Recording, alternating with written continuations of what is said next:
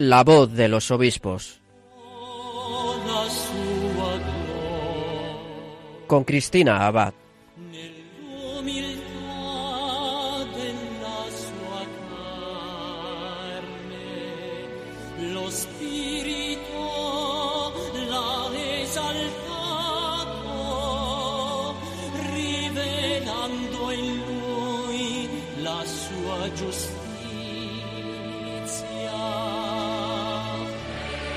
Muy buenas noches, queridos amigos de Radio María. Un saludo de Cristina Abad en este nuevo programa de La Voz de los Obispos, un programa en el que seguimos compartiendo con nuestros prelados sus testimonios y las noticias de cuanto acontece en sus diócesis.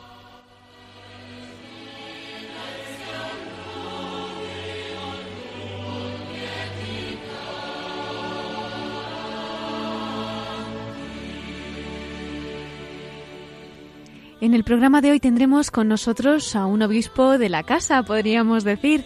Él ha colaborado con Radio María desde siempre, prácticamente desde que comenzó esta emisora.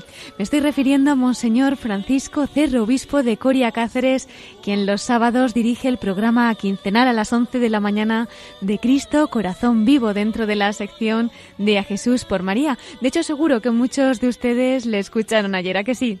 Bueno, pues esta noche nos vamos a acercar hasta su diócesis, hasta la diócesis de Coria Cáceres, que recientemente ha clausurado un sínodo diocesano que su obispo, Monseñor Francisco Cerro, convocó en 2014. Un sínodo que ha tenido como lema Caminamos juntos con Cristo para buscar, renovar y fortalecer la fe.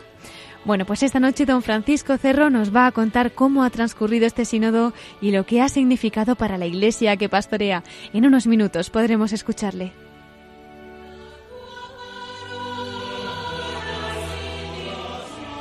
En nuestra sección de Episcoflases tendremos con nosotros a nuestro colaborador especial, a Miquel Bordas. Él nos va a traer algunos de los mensajes de nuestros obispos para estos días de Adviento. Y concluiremos nuestro programa, como siempre, desde el corazón de María. Tendremos el testimonio de Monseñor Francisco Cerro, obispo de Coria Cáceres, así que vamos a poner en manos de la Virgen también nuestra emisión y con ella comenzamos la voz de los obispos.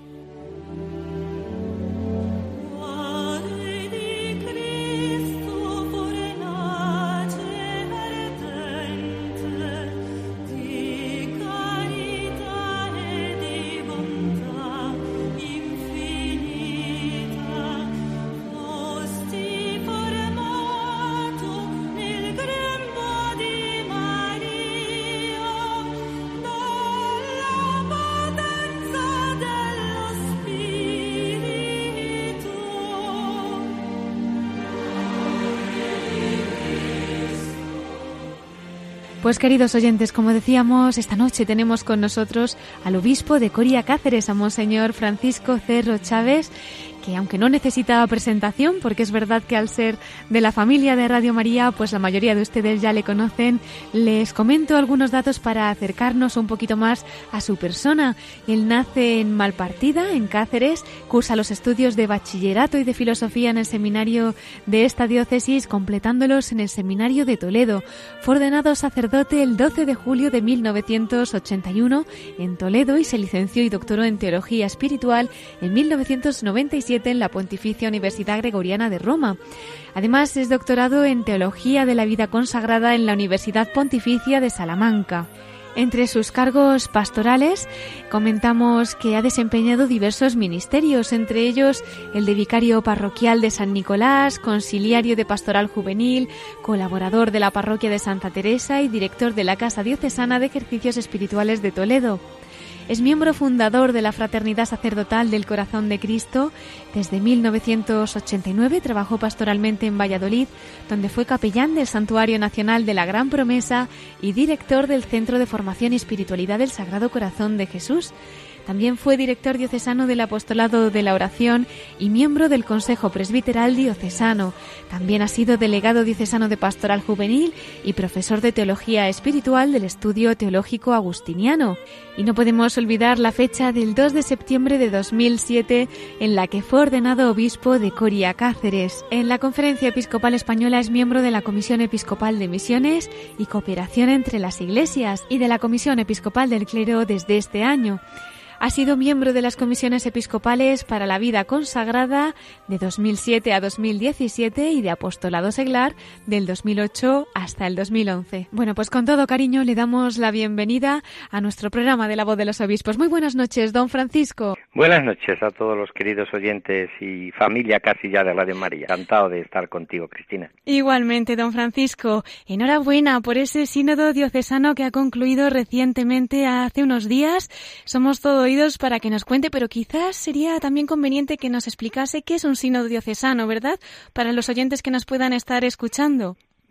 Pues mira, un sínodo significa literalmente en griego caminar juntos y es, eh, podríamos decir, eh, la mayor eh, la mayor dotación que tiene el obispo o la mayor convocatoria que puede tener el obispo para que le ayuden en su como como en su corresponsabilidad pues todos todo el pueblo de Dios los sacerdotes los consagrados la vida eh, los, laicos para que eh, caminando juntos como era el lema nuestro precisamente con Cristo busquemos cauces de, de, de, renovación cauces de evangelización para dar respuesta a los retos eh, que tiene nuestro nuestra sociedad nuestra tierra nuestro mundo entonces, en el fondo es un sínodo más que todos juntos, como pueblo de Dios, con el obispo a la cabeza, nada sin el obispo, nada sin la iglesia diocesana, en tratar de dar respuesta a los retos que tenemos nuevos en la evangelización. Han sido tres años. Usted convocó este sínodo en 2014 en los que se ha reflexionado sobre diversos temas. ¿Qué nos querría comentar? ¿Cuáles han sido los puntos que han centrado estas meditaciones? Pues yo creo que son más o menos, hicimos una encuesta, una, una, por tomarle un poco el pulso, hacer una, una especie como de diagnóstico lo más eh, preciso y certero posible de la realidad. Eh, hicimos, ya digo, muchas encuestas donde se detectó que había como cuatro grandes preocupaciones que tenía eh, el pueblo de Dios, tenía la, la familia, la iglesia diocesana. Por una parte, primero era la transmisión de la fe cómo transmitir la fe a los niños, a los jóvenes, a las familias, ese reto que tiene siempre la Iglesia, que existe solo para evangelizar, como decía Pablo VI en Evangelii Chandi. Por otra parte, el otro gran tema era la caridad, en la línea un poco de, de del Papa y de su gran carta magna sobre la alegría del Evangelio, cómo evangelizar hoy a los pobres, cómo eh, ser eh, servicio de caridad, de justicia en, en, este mundo, en que no podemos estar al margen de los gozos y las esperanzas de los hombres. Por otra parte, otro gran tema era los laicos, o sea, realmente sin el laicado, ese gigante que hay que despertar, pues probablemente no podamos eh, llegar muy lejos y necesitamos, decíamos que un sínodo era la convocatoria a todo el pueblo de Dios, religiosos, sacerdotes, laicos, diáconos permanentes, todo lo que formamos el tejido de este pueblo de Dios, de esta familia de Dios, este cuerpo de Cristo. Y entonces, pues también eh, el tema de los laicos en el mundo. Y el último tema, el cuarto gran tema, era cómo hacer también en la línea de lo que el Papa Francisco nos, nos, nos invita a todos los obispos del mundo a hacer una estructura diocesana más sencilla, más evangélica, eh, no sé, procurando en la medida de lo posible pues también a través de la organización de la Iglesia diocesana dar también respuesta a lo que él también está haciendo también en, tantísimos eh, momentos de su vida de una renovación también para que a ser posible las mismas estructuras sean más sencillas y más evangélicas. Un amplio abanico, ¿verdad? En los que han participado muchísimas personas, sacerdotes, laicos, un número que realmente es impresionante. Cuéntenos. Pues sí, pues yo creo que hemos llegado a rondar en su momento más álgido unas cuatro mil personas, cerca de cuatro mil hemos llegado a estar, pero vamos uno por uno como si de inscrito. Eh, luego al final, gracias a Dios, no ha bajado nunca, creo que los tres mil y pico también, tres mil doscientos, a participando en grupos. Tampoco ha bajado nunca de trescientos y pico de grupos, trescientos veinte grupos. O sea, por lo tanto, realmente la respuesta del pueblo de Dios, de la gente, ha sido magnífica. O sea, se han volcado las parroquias, a la gente y en este sentido ha sido un auténtico Pentecostés, un auténtico paso de Dios eh, por, por, por, por, la vida de, de, la Iglesia diocesana. A mí también me ha impresionado mucho las cuatro sesiones últimas sinodales que tuvimos en cuatro sábados, que hasta el final la gente ha permanecido y, todos los miembros sinodales han dado un sentido de, responsabilidad, de, de, profundo interés, de, de, afecto hacia, hacia todo lo, lo, que es la iglesia que camina en Corea Cáceres, que a mí realmente me ha impresionado y emocionado. O sea, realmente ha sido eh, eso que se dice, que dicen los santos padres de la iglesia, yo lo he comprobado, el sensus fide, el sentido de la fe del pueblo de Dios, de la iglesia, de la gente, ¿no? O sea, la gente tiene su sentido profundo y, y, tiene un buen olfato el pueblo de Dios para saber eh, ver un poco lo que, lo que es evangelio, de, de lo que significa, pues incluso de acertar en los grandes temas que, que necesita nuestro mundo pues para, para dar respuesta y darle a Jesucristo, que en definitiva es para lo que existe la Iglesia, para dar a Jesucristo. Pues es verdad, la verdad que estamos sedientos de Dios y todas esas respuestas son bienvenidas. En ese sentido, don Francisco, ¿cuáles son las principales conclusiones que después de este periodo en el que han convivido, han reflexionado sobre todos estos temas, pues ahora mismo se puedan poner en práctica, ¿no? Usted hablaba en su homilía de no tener miedo a estas propuestas, ¿no? ¿Cómo se va a llevar a cabo? Bueno, las propuestas han sido muchísimas, gracias a Dios, más de 200. ¿Eh? y vamos a ser muy fieles en tratar, por supuesto, todos, ¿eh? el sacerdote, el primero el obispo, eh, religiosos, religiosas, pues de, cumplirlas. Todas están en lo que la Iglesia de hoy pide, en la línea del magisterio de la Iglesia, la línea de lo que el derecho canónico dice y, y, perfilados sobre los sínodos. Entonces, la verdad es que las conclusiones son verdaderamente, pensamos que muy equilibradas, muy serenas, pero también muy eh, proféticas en el sentido de que, bueno, pues hay en el fondo también hay que reconocer con mucha sencillez que muchísimas de las cosas que se han aprobado o se han eh, en las propuestas dicho, prácticamente la Iglesia diocesana las está viviendo decir que novedades, grandes novedades tampoco existen, pero no por nada, sino, pues por ejemplo, cuando se habla de una vicaría de pastoral, pues ya existe en la diócesis funcionando muy bien desde hace muchos años, eh, pastoral juvenil, pastoral de, la familia, eh, crear muchas cosas. La verdad es que la Iglesia diocesana de Corea Cáceres, eh, desde hace muchos años, los obispos anteriores y, y tantos y tantos sacerdotes y tantos religiosos y consagrados y, y laicos, pues han trabajado mucho y muy bien. O sea, con esto no significa que sea para tirar cohetes, pero significa que, por supuesto, estamos en una línea de desear ardientemente dar la respuesta a, lo que se nos exige y se nos pide, sobre todo que vuelvo a repetir una y otra vez, que es la riqueza de la Iglesia, el tesoro escondido que es Jesucristo, y que hay que darlo. Claro que sí. Y entonces desde ahí, pues yo creo que, que hay muchas propuestas que prácticamente las estamos viviendo y otras, pues tendremos que irlas eh, matizando y otras tendremos que irlas mejorando, porque a lo mejor sí se dan, pero se podían mejorar. En el fondo, todas las propuestas van en esta línea, cómo transmitir mejor la fe, cómo hacer eh, que los laicos tengan más compromiso en, la Iglesia diocesana, también el papel importantísimo de la mujer, ¿eh? como, como dice el Papa Francisco, en esa línea del Papa Francisco. También eh, muy importante para nosotros ha sido el planteamiento de evangelizar a los pobres y desde los pobres y con los pobres no quedar a los pobres fuera de la Iglesia, sino que entren dentro de la Iglesia, como está repitiendo continuamente el Papa Francisco, y por otra parte también, claro, eh, el procurar que las estructuras, nosotros teníamos muchas, por ejemplo, delegaciones episcopales, había, porque gracias a Dios, yo creo que es una iglesia viva, una iglesia con muchísimos eh, deseos de, de, dar respuesta. Entonces, bueno, pues se va más o menos a, a organizar el, organigrama de la diócesis, hacerlo más, a ser posible más sencillo, más, eh, pero también tratando desde ahí pues de seguir dando respuesta a lo que el mundo de hoy, la gente de hoy necesita, ¿no? Y que yo creo que si no lo damos estaríamos cometiendo un pecado de omisión, claro. Eh, don Francisco, y por lo que nos está contando, hay participación. Realmente es una diócesis en la que las familias, el clero, en fin, otras realidades eclesiales han respondido ¿no? a esta llamada y ahora mismo están poniendo todo de su parte para continuar, pues al fin y al cabo, esta escuela de santidad, ¿no? Por lo que nos está usted comentando. Pues claro, porque eso es lo que la Iglesia existe. La Iglesia existe para, para vivir el bautismo y el bautismo es vivir con los sentimientos del corazón de Cristo y eso es la santidad. Podríamos decir eh, que lo que se pretende con el sínodo es esto que repite mucho el Papa Benedicto XVI, repetía Benedicto XVI, eh, ya mérito, pero también repite mucho el Papa Francisco. Es decir, hay que procurar que los bautizados, que son muchos, gracias a Dios, todavía en España, en nuestra diócesis, pero que sean cristianos, porque uno puede estar bautizado y no ser cristiano, hmm. no haber tenido un encuentro con Jesucristo, no haber vivido el gozo y la alegría de ser coherente con la fe, que también es muy importante en nuestro mundo, ¿no? No solamente creemos, sino que lo que creemos lo vivamos y lo, y lo hagamos vida de nuestra vida, ¿no? Y eso es la santidad, como dice muy bien. En el fondo no existe más programa en la Iglesia, como dice el Nuevo Milenio en ya de Juan Pablo II, que el programa de la santidad. Qué bonito. claro. Así es. Bueno, nos ha hablado de esos sentimientos del corazón de Cristo que también se hicieron presentes en esa clausura, ¿no? Que tuvieron del sínodo. Me parecía precioso la renovación de la consagración al corazón de Jesús, como bien hizo, ¿no? También cuando usted llegó a la diócesis.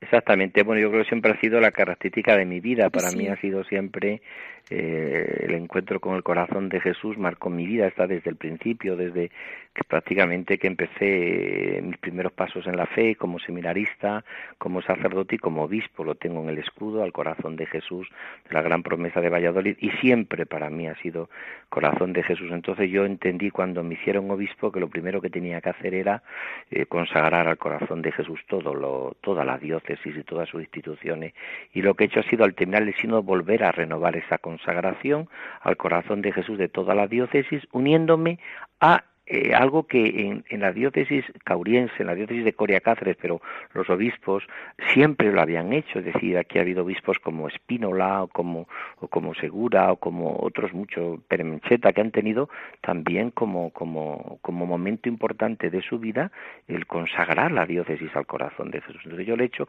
entre otras razones, porque estoy convencido de que es la mayor fecundidad. Hmm. No existe más fecundidad que hacer que la gente conozca el amor del corazón de Cristo. Y eso es lo que yo he pretendido cuando yo hice la visita pastoral. La primera visita pastoral la hice eh, a las Urdes, eh, un, lugar precioso de nuestra diócesis, y allí pusimos un corazón de Jesús en, eh, en Camino Morisco precioso, además una obra de arte incluso, pero además sobre todo de, de, amor y de devoción de todo el pueblo de Dios.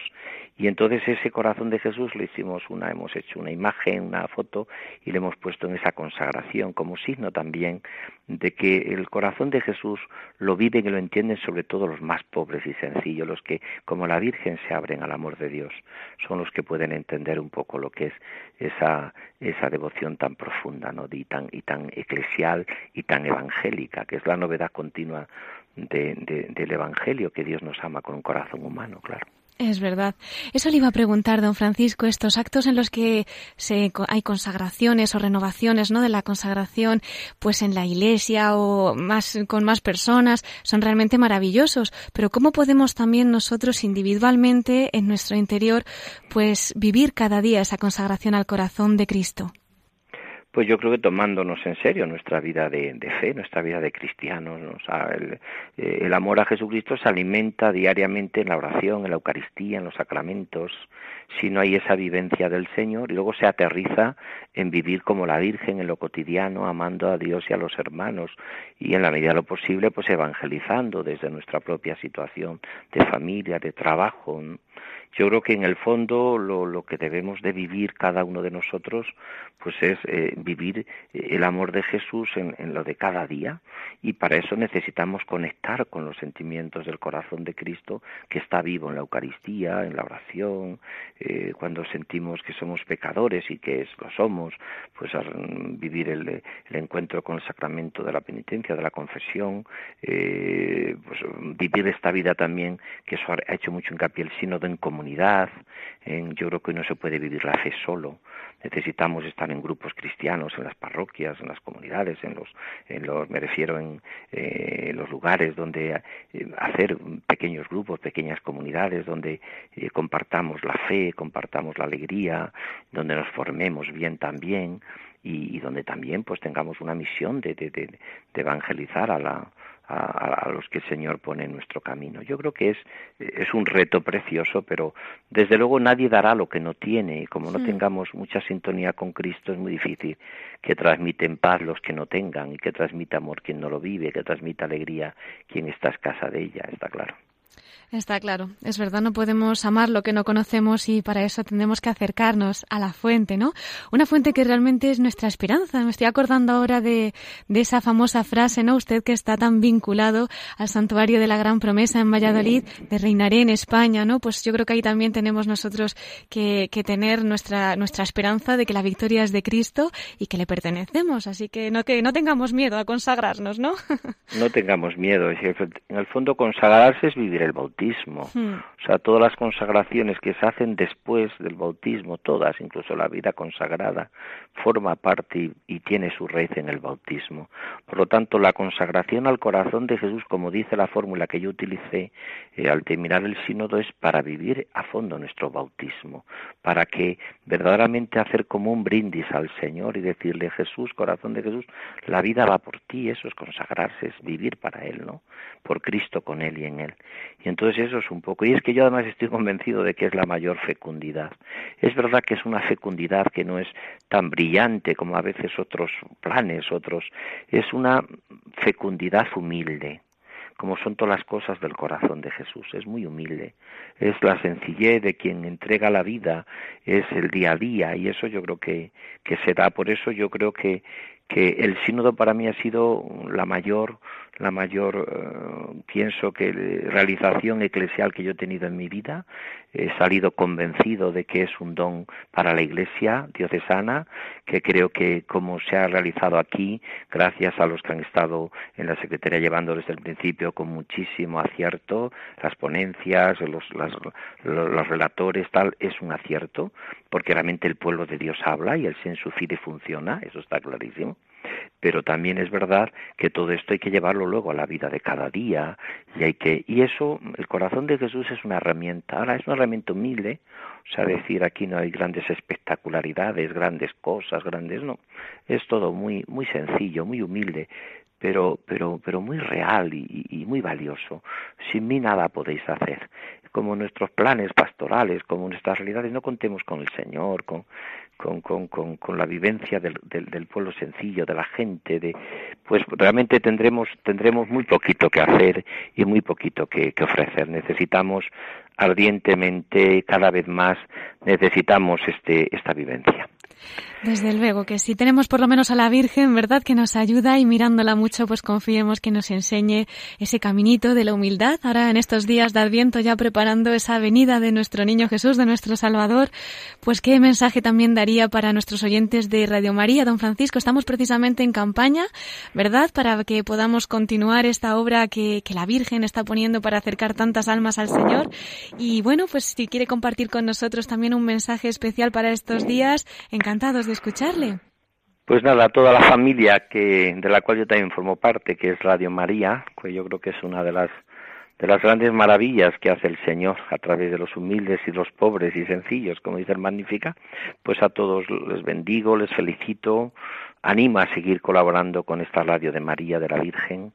Creo que hace un bien inmenso, y yo creo que es nuestras mejores inversiones, incluso económicas, ayudar a la evangelización, ayudar a tantos, a que llegue esta sonda maravillosa a tantos lugares de la tierra, donde todavía muchos no, son, no conocen eh, la buena noticia del Evangelio, a paliar tantas soledades, a animar tantas personas con dificultades, a descubrir la buena noticia en lo sencillo, en lo humilde, a saber que la Virgen, nuestra Madre, pues nos alienta en la esperanza y nos ayuda.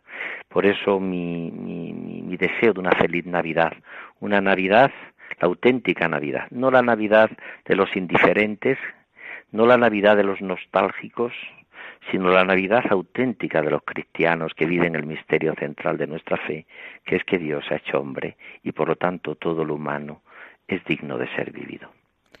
Pues con esas palabras nos quedamos, las guardaremos en nuestro corazón, como la Virgen. Y don Francisco, les volvemos a felicitar por esa clausura del sínodo, que realmente sea un camino con Cristo, como decía su lema, para buscar, renovar y fortalecer la fe. Le agradecemos todo lo que ha compartido con nosotros y también cómo nos ha acercado pues al corazón de Jesús, ¿no? A través de sus palabras. Y también queremos que nos siga acercando al corazón de la Virgen. Por eso me encantaría que nos acompañara en nuestra última sección del programa de la voz de los obispos desde el corazón corazón de María para que también compartiera pues una pequeña vivencia o experiencia que haya vivido con la Virgen. ¿Podemos volver a escucharle en breve y le introducimos en esa sección del corazón de María? Encantado, muy bien. Muchas gracias, don Francisco. Pues hasta ahora entonces.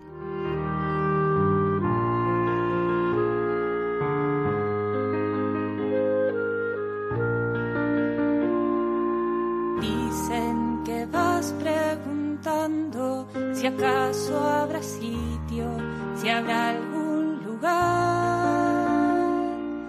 donde quedarte esta noche, pues Dios hecho niño muy pronto vendrá.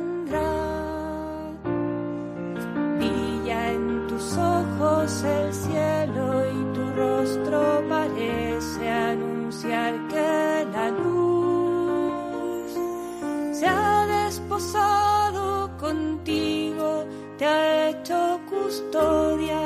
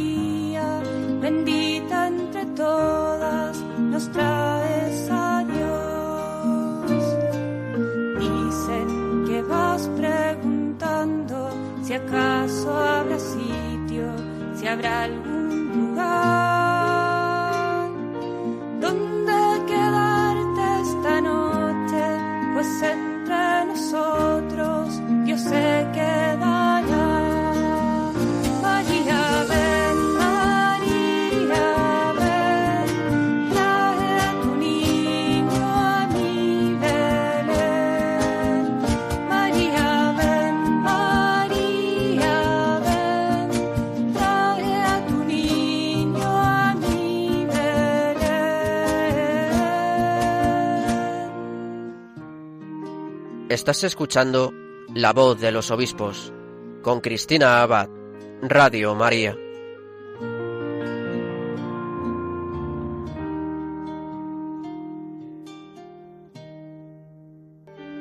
Lo más importante que tenemos todos no lo hemos conseguido por nuestras fuerzas, sino que nos ha sido dado. La vida, el aire, la familia, el amor, la luz, la fe.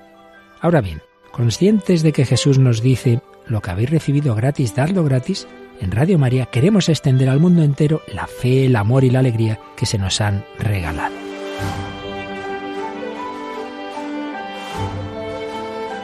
En este tiempo de Adviento y Navidad queremos agradecer a muchas personas que han recibido estos dones el que quieran colaborar a llevárselos a otros a través de la radio de la Virgen. Pero recordamos que también nos dice el Señor, pedid y se os dará. Por eso, junto a la acción de gracias, pedimos al Señor, a la Virgen y a cada uno de vosotros vuestra ayuda, en forma de oración, voluntariado y donativos. Petición y acción de gracias. Dos actitudes que queremos fomentar en nuestra campaña de Adviento y Navidad. Puedes informarte de cómo colaborar llamando al 902-500-518 o entrando en nuestra página web radiomaria.es. Pedid y recibiréis. Dad y se os dará. Contamos con tu ayuda en nuestra campaña de Navidad.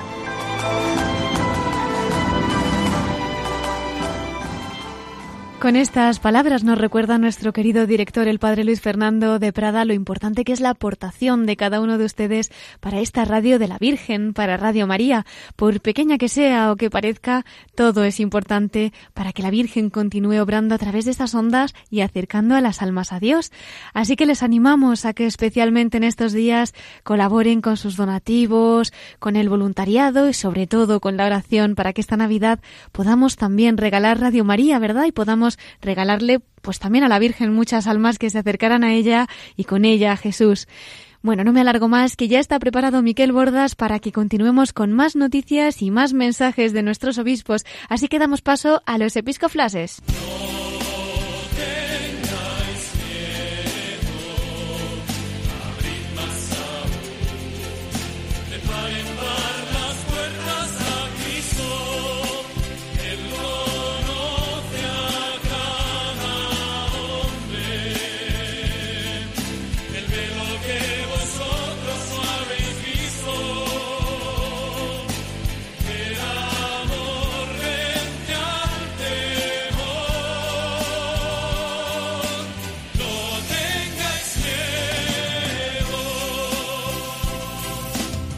Y un domingo más vamos a darle la bienvenida a nuestro colaborador especial, a Miquel Bordas. ¿Qué tal estás? Pues muy bien y nada, muy interesado con lo que nos cuenta el, obispo de, de Coria Cáceres, eh, don Francisco Cerro, sobre lo que es un sínodo para una ¿Verdad diócesis. que sí? Exacto. Pues nada, luego volveremos a escucharle en la última sección del programa, así que no te nos vayas, ¿eh? Pues allí estaré, Dios mediante. Mira, Cristina, si te parece, vamos a empezar, como cada semana, con las felicitaciones, porque este miércoles, día 20 de diciembre, se cumple el trigésimo aniversario de la ordenación episcopal de don Braulio Rodríguez Plaza, que es el arzobispo de Toledo y primado de España. Ujú. Pues le felicitamos y le encomendamos, por supuesto.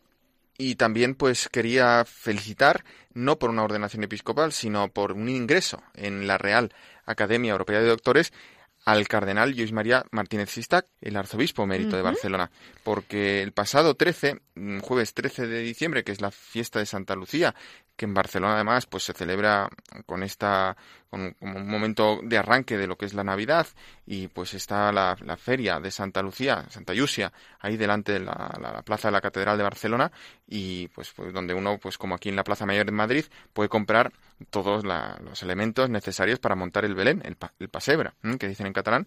Bueno, pues ese día se produjo ese ingreso del, cardenal, del cardenal Sistac, en, en la Real Academia Europea de Doctores y en, eh, con esa ocasión, pues él disertó sobre un tema de mucha actualidad, eh, además muy en línea de un pensamiento eh, del Papa Benedicto, del Papa Emérito también, que es la laicidad y laicismo en el occidente europeo. Esa disertación fue contestada, que es una práctica que se hace en este tipo de actos, por un filósofo eh, catalán, que es el doctor Fran- Francesc Turralba de mm, bueno académico de número de esta Real Corporación. Pues bueno, simplemente de ese discurso resaltar pues como el, cardenal eh, Martínez Sistac va eh, analizando lo que la problemática eh, actual de lo que es la, la libertad religiosa, tal como se encuentra pues regulada incluso pues en el derecho positivo en la Constitución española, también eh, cuál sería el fundamento cristiano de lo que se entiende por laicidad y luego pues también un poco la, la, la crisis que está teniendo pues esa relación entre laicidad y laicismo en la sociedad actual y al final, pues bueno, ante lo que sería pues eh, un postulado a la luz del Concilio Vaticano II y ese magisterio pontificio y tanto profundizó el Papa Benedicto XVI eh, de esta laicidad positiva frente al secularismo que pretende erradicar cualquier simbología religiosa o cualquier presencia religiosa en el ámbito público, bueno, pues el cardenal eh, Martínez Sistac termina esta disertación en el último capítulo que sería el tema anunciar a Jesucristo en- esa sociedad pluralista. Y bueno pues él pues apuesta por, por anunciar a Jesucristo de, este- de esta libertad que la Iglesia reclama para poderlo hacer. Y concretamente pues también pone ese ejemplo de, de María no como en las bodas de Caná pues esa presencia de los cristianos tiene que ser siguiendo el ejemplo de María pues amorosa atenta solidaria creyente no Mm, para poder desde ahí transformar en nuestro mundo.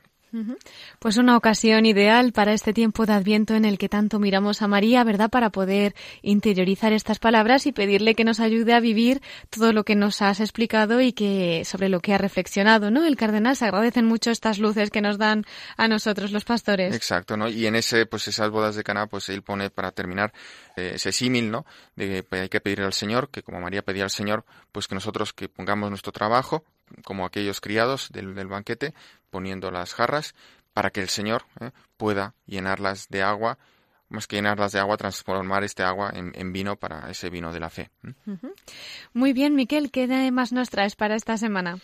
Pues ya si te parece, como hemos dicho, vamos a dar paso a las cartas semanales. Empezaríamos por la carta del arzobispo de Oviedo, Monseñor Jesús Sanz Montes, que nos va a hablar de ese elemento del Adviento eh, tan importante, la corona. La corona de Adviento, pues nos va a, concretar o explicar eh, la relevancia y el significado de esa corona por ejemplo, una de las cosas que nos explica es el significado de los colores de la corona, que son el color malva, el verde, el rosa y el amarillo. Pues si quieres vamos a escuchar al arzobispo de Oviedo. Pues lo escuchamos, Monseñor Jesús Sanz, arzobispo de Oviedo.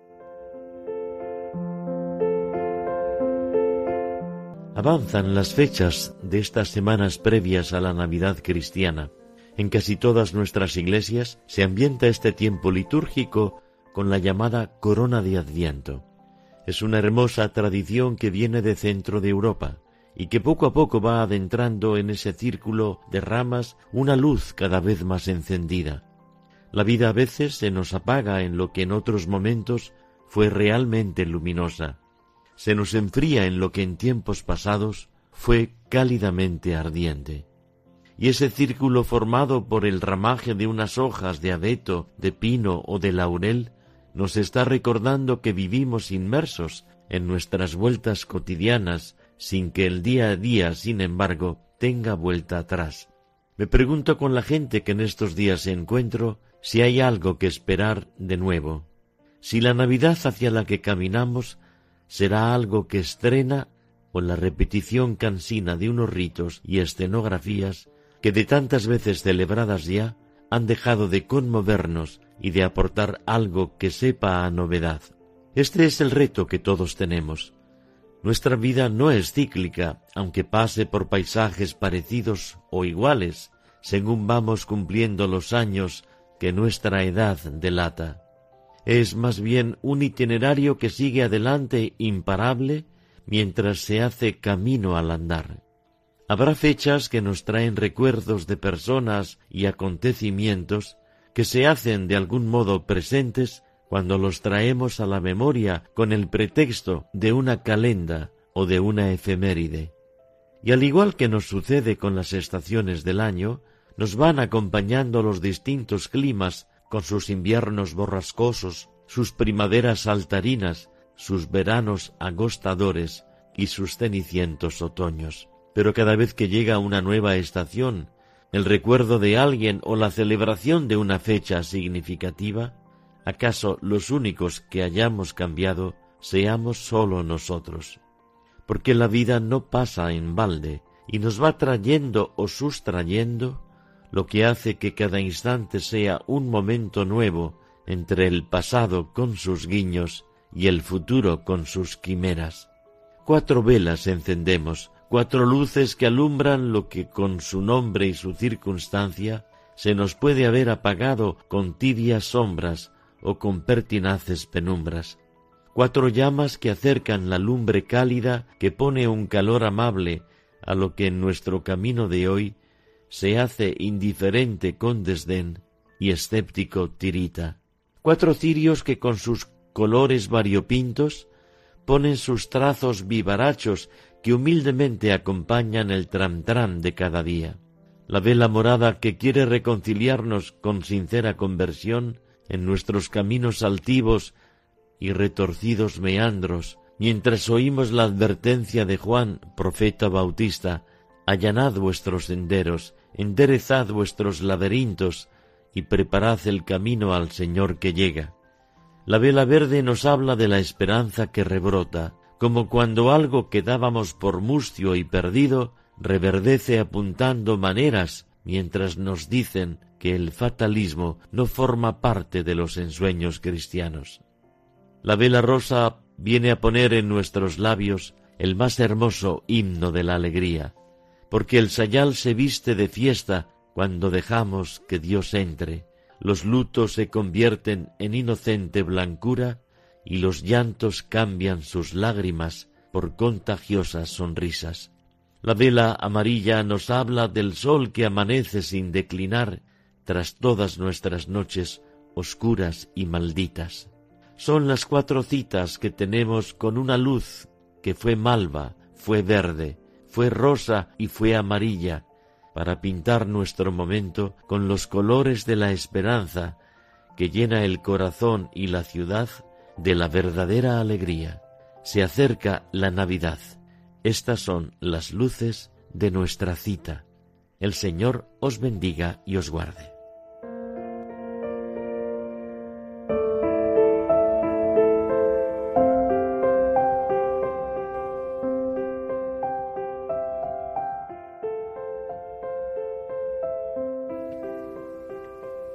Ha sido el mensaje de Monseñor Jesús Sanz, arzobispo de Oviedo, para esta semana en la que todavía estamos en Adviento. Exacto. Y ahora, pues Cristina, si quieres, nos vamos a la otra punta de España, hasta Cádiz, donde nos espera su obispo, don Rafael Zornoza Boy, para pues estimularnos en esta última semana de, Adviento a la alegría, ¿eh? a esa alegría que tenía la Virgen esperando a su hijo, que es, el lunes, día 18 de diciembre, pues en la liturgia mozárabe se, se celebra Nuestra Señora de la O, de esa admiración por esperar, pues como el obispo de Cádiz nos dice, hay, siguiendo a San Pablo, pues hay que estar siempre alegres esperando esta Navidad. Pues vamos a escucharlo, el obispo de Cádiz y Ceuta, Monseñor Rafael Zornoza.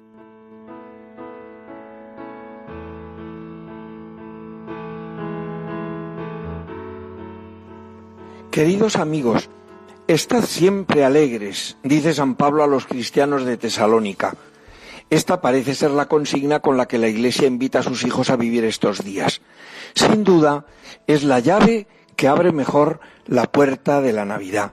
Bendita alegría que cambia los sentimientos del corazón y nos concede un estado interior luminoso y positivo.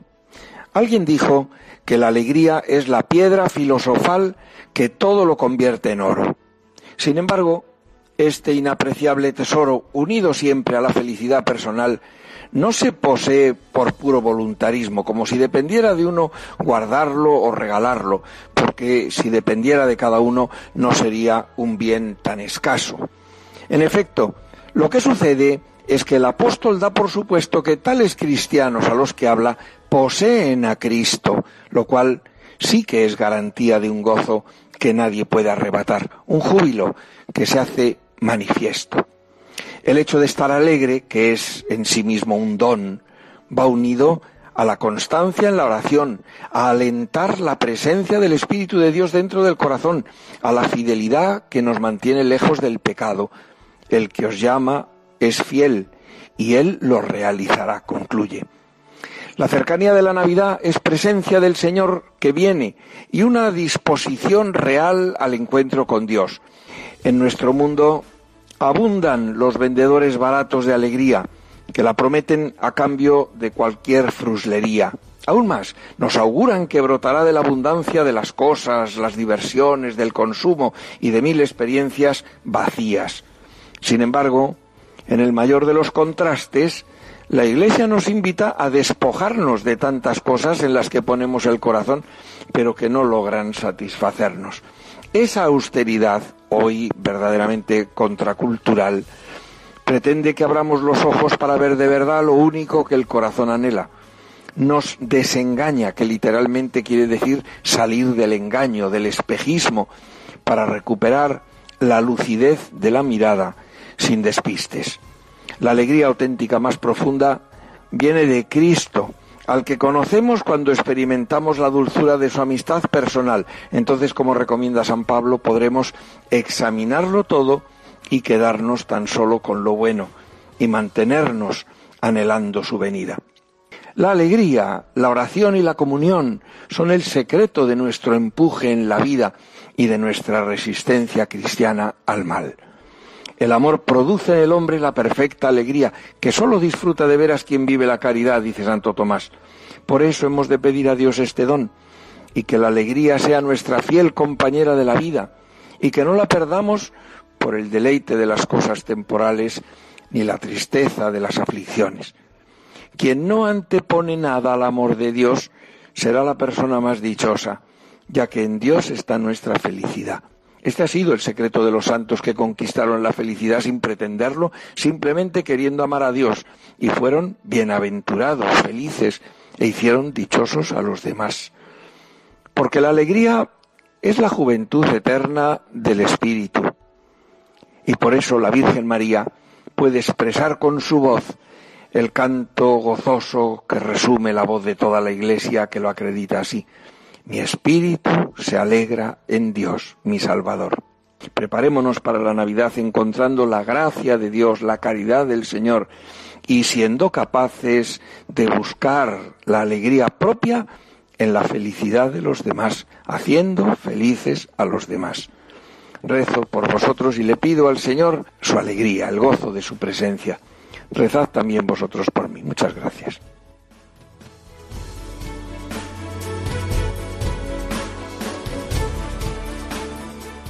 Este ha sido el mensaje del obispo de Cádiz y Ceuta, de Monseñor Rafael Zornoza, para que estos días de Adviento profundicemos un poquito más en, en, la alegría, sobre todo, y de la mano de la Virgen María, ¿verdad? De la que tanto tenemos que aprender. Y Miquel, como ya veo que nos queda poquito tiempo, si quieres pasamos a la perla, que yo me imagino que continuaremos, ¿no? Conociendo esa figura del cardenal Cisneros, ya nos quedarán pocos capítulos. En efecto, porque ya estamos terminando este año, que es el quinto aniversario de la muerte del cardenal Cisneros. Eh, y por tanto, pues también esta serie de capítulos que ha preparado la Universidad de Alcalá se está llegando a su fin. Pero hoy yo quería rescatar o traer aquí dos capítulos de esta serie porque están muy entrelazados, que son dos hitos de, de, esa, de su labor. ¿Cuál es, la, en primer lugar, la fundación de la Universidad de Alcalá? Uh -huh. Y algo que es muy universitario en ese sentido eh, también, aunque no exclusivamente universitario o, o, no es el mismo ámbito, pero que tiene mucho que ver, pues es la, lo que fue la, la traducción de la Biblia, ¿eh? la Biblia políglota, que también él impulsó. Pues vamos a escucharlos.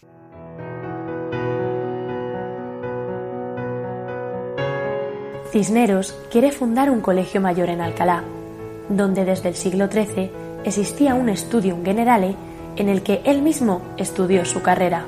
Para ello, solicita la autorización al Vaticano y en 1499 logra obtener la bula del Papa Alejandro VI para crear la Complutensis Universitas. El arquitecto Pedro Gumiel elaborará los planos y se empezará a construir el núcleo, el Colegio Mayor de San Ildefonso, con una austeridad franciscana impuesta por Cisneros, quien dirá al propio rey, debido a sus burlas, una frase premonitoria.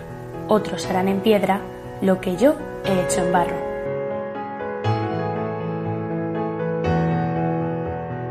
Este colegio se inaugura en 1508 y se irá ampliando con las facultades de Medicina y Letras.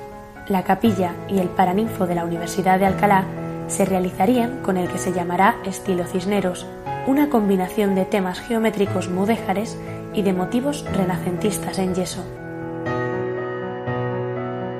La Universidad de Alcalá será un modelo para las universidades que se fundarán en el nuevo continente americano y supone la más importante de las instituciones que partieron del mecenazgo de Cisneros. Transcurridos unos años desde la invención de la imprenta, en 1502 Cisneros comienza a organizar los trabajos para llevar a cabo una edición de la Biblia en sus lenguas originales, ya que se quería facilitar el estudio de las Sagradas Escrituras. Para dicha tarea, Cisneros reúne, entre otros, a los conversos Alonso de Alcalá, Pablo Coronel y Alfonso Zamora, que se encargarían de la parte hebrea y aramea. La parte griega la trabajaron el cretense Demetrio Ducas y Hernán Núñez, el pinciano. Antonio de Nebrija intervino especialmente en la corrección de la Vulgata, texto latino de San Jerónimo. También participó, en cierta forma, Erasmo de Rotterdam, al que Cisneros profesaba una gran admiración. La Biblia políglota se imprimió entre 1514 y 1517, pero no se distribuyó hasta 1520. Ante la impresión del último volumen, Cisneros exclamó, aunque hasta el presente he llevado a cabo muchas empresas duras y difíciles por la nación, nada es más de mi agrado, por lo que debáis felicitarme con más efusión que por esta edición de la Biblia.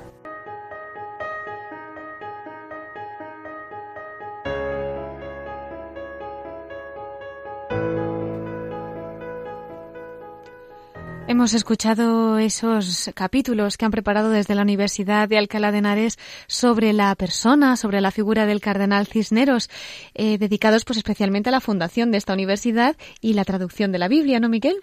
En efecto, y vemos como pues también el ámbito espiritual eh, promueve cultura, promueve también pues eh, instituciones como la universidad y, y sobre todo pues, todo esto sale pues de la palabra de Dios que es el logos, ¿no? Y vemos la razón y la fe, cuando van de la mano, cuando van juntas, pues las cosas grandes que son capaces de hacer, ¿no? Crear cultura, crear pues humanismo eh, al servicio pues también de la, de la propia Iglesia, pero de todo el mundo, de toda la sociedad. Ciertamente, muchas gracias, Miquel, como siempre, por traernos estos mensajes, por ilustrarnos con esta perla sobre el cardenal Cisneros. Y vamos a dar ya paso a nuestra sección de la voz de los obispos desde el corazón de María, en la que tendremos con nosotros a Monseñor Cerro nuevamente. Así que te quedas con nosotros a escucharla, ¿que sí? Claro que sí, por supuesto. Ciao.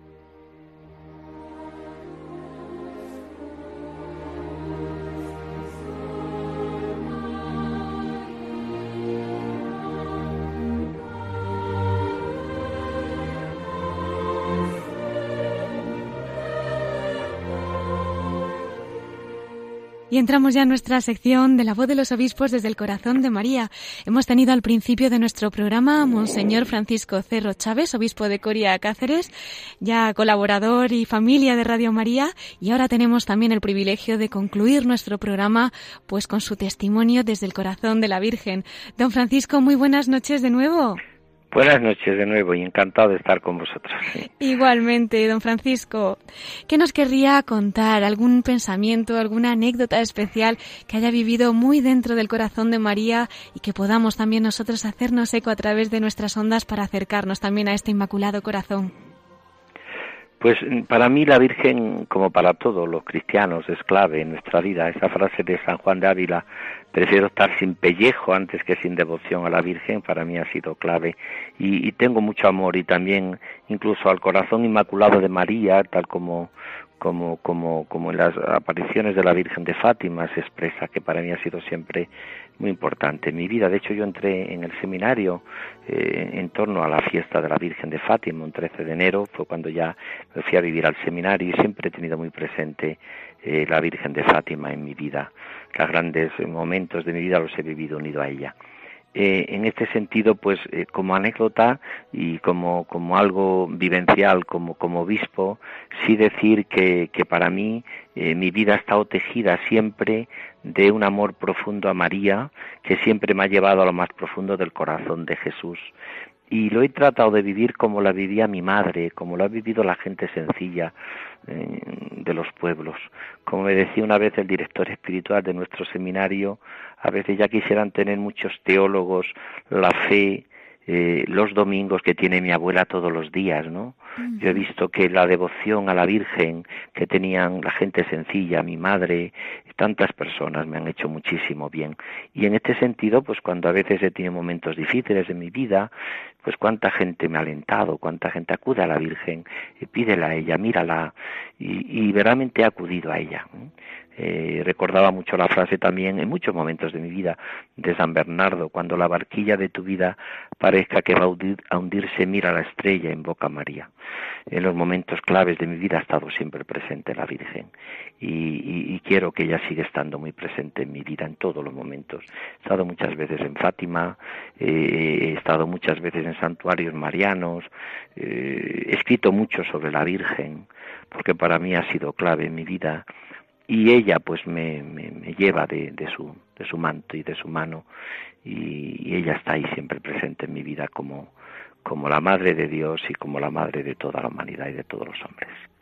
Es que tenemos la mejor madre, ¿verdad? Eh, la madre de Dios es nuestra madre, que, que poco pensamos en ella y qué grande es, ¿verdad?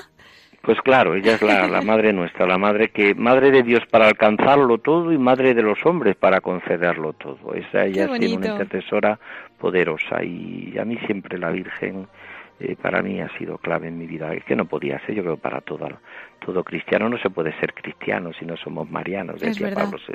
Claro que sí. Y es verdad. Es verdad, es verdad. Pues así se lo pedimos, don Francisco, que le siga acompañando siempre, cada día más, que nos siga acompañando a todos, nos acogemos también a sus oraciones y con esas palabras que nos ha dedicado para el corazón de la Virgen, pues vamos a concluir. Bueno, nosotros no nos despedimos de usted porque como le seguiremos escuchando aquí en Radio María, pues nada, simplemente emplazamos a nuestros oyentes para su siguiente programa, que sí. Pues sí, pues muchas gracias. Sabes que me encanta mi Radio María el bien que hace. Y, y, yo sé, fíjate, muchas veces digo en plan de broma, casi me conoce más la gente por hablar en Radio María que por ser obispo, porque cuando voy a todos los sitios y a veces a las, a las, a las entradas de obispo, la gente dice, mira, ese es Francisco Cerro de Radio María, o sea, que más que obispo, que te vean con la mitra y con todo. Pues sí, porque realmente yo estuve desde el principio en Radio María y desde lo, muy, muy al principio y a mí me ha, me ha parecido que es una es una auténtica eh, una auténtica obra de la madre de Dios una auténtica maravilla de, de, hacer bien, de amor a la iglesia, de, de, de, poner a la gente, llegar a la voz de los pastores como tu programa y que yo creo que esto es importantísimo. Hay que, hay que seguir evangelizando y llevando a los hombres la alegría con humildad y con sencillez, pero hay que, no hay que callarse. Pues muchas gracias, don Francisco. Contamos con su bendición y con sus oraciones. Dios le pague este ratito que ha compartido con nosotros esta noche y nosotros también invitamos a nuestros oyentes a que les encomienden mucho allí en su diócesis y a sus intenciones particulares. Muchas gracias a todos. A usted, hasta siempre, Monseñor Francisco Cerro Chávez, obispo de Coria Cáceres. Adiós, adiós. Se nos va el tiempo, queridos oyentes, tenemos que despedirnos. Ya saben que pueden contactar con nosotros a través de correo electrónico y si nos quieren escribir lo pueden hacer a la voz de los obispos arroba radiomaria.es.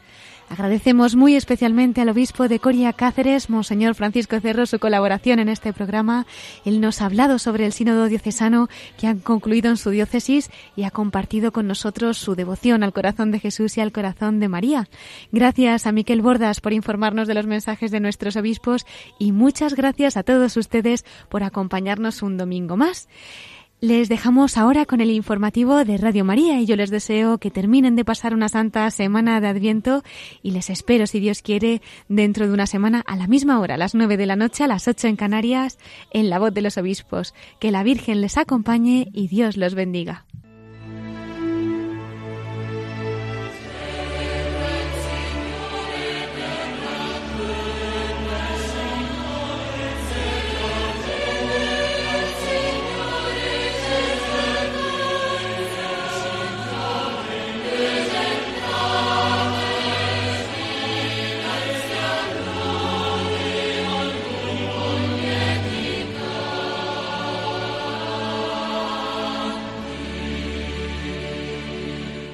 Han escuchado la voz de los obispos